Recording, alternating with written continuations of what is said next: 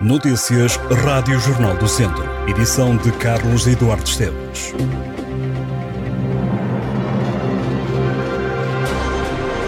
Uma dezena de funcionários do Centro de Acolhimento Temporário CAT de Crianças de Viseu concentraram-se ao final da manhã desta quarta-feira junto à Valência para contestar o encerramento da resposta social e o seu despedimento.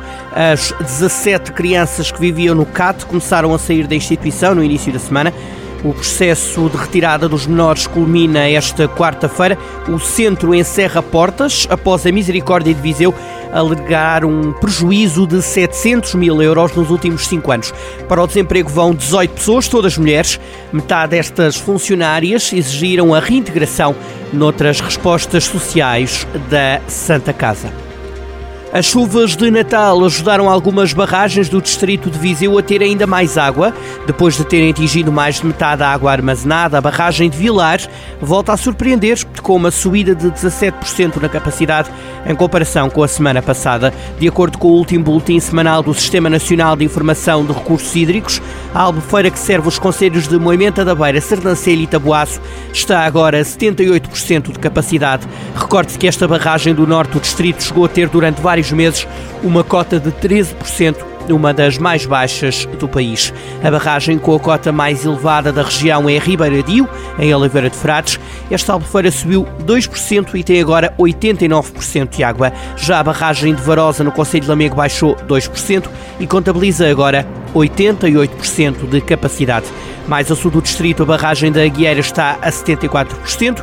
Por outro lado, Fagil baixou 10%, está agora com 27% de água, números que se justificam pelo facto de as comportas terem sido abertas devido ao elevado caudal do Rio Dão e ao risco de danos na infraestrutura.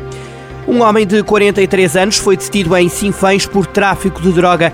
O caso aconteceu no sábado passado e tudo aconteceu com um desentendimento entre o suspeito e o senhorio. Os militares da GNR foram chamados para resolver um conflito entre dois homens, mas o cheiro a cannabis no interior da casa levou as autoridades a proceder a uma busca domiciliária. Seis plantas de cannabis e diverso material para o cultivo do estupefaciente acabou por ser apreendido e o homem foi detido. Os 25 conselhos da região de Viseu gastaram 14 milhões e 400 mil euros na cultura em 2021. A conclusão é do Instituto Nacional de Estatística. De acordo com o INE, só em despesas correntes, que correspondem, por exemplo, a gastos em bens e serviços consumidos, as autarquias desembolsaram mais de 12,4 milhões de euros.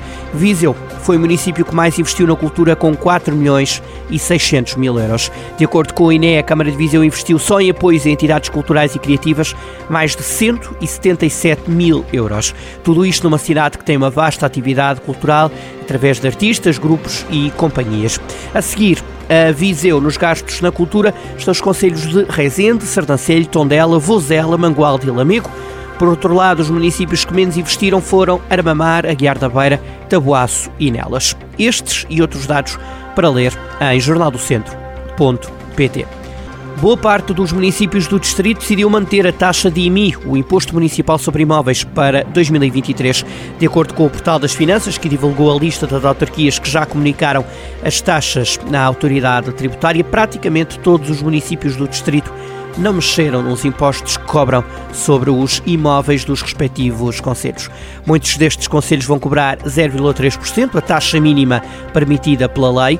O IMI é calculado pelo valor patrimonial do imóvel, multiplicado pelo imposto aplicado em cada município. As câmaras têm que comunicar até o dia do ano à autoridade tributária a taxa de IMI que vão cobrar no ano seguinte. A agência Cadeira Amarela vai assinalar os 10 anos de atividade em janeiro, na Acerta, em Tondela. O décimo aniversário comemorado este ano decorre durante dois dias de música. No dia 20 de janeiro, a Acerta recebe às 11 da noite o concerto da banda Jesus Oregon, um quarteto que aborda o rock clássico de uma forma moderna e carregada de sentimento. A festa continua no dia 21 com o espetáculo Always on the Road, que junta em palco várias gerações e estéticas de música feita a partir de Viseu. Marcado para as 10 menos um quarto da noite, a atuação celebra as pontes criadas entre gerações e estéticas e também a coragem e a resiliência de quem trabalha na cultura a partir do interior português. Estas e outras notícias em jornaldocentro.pt.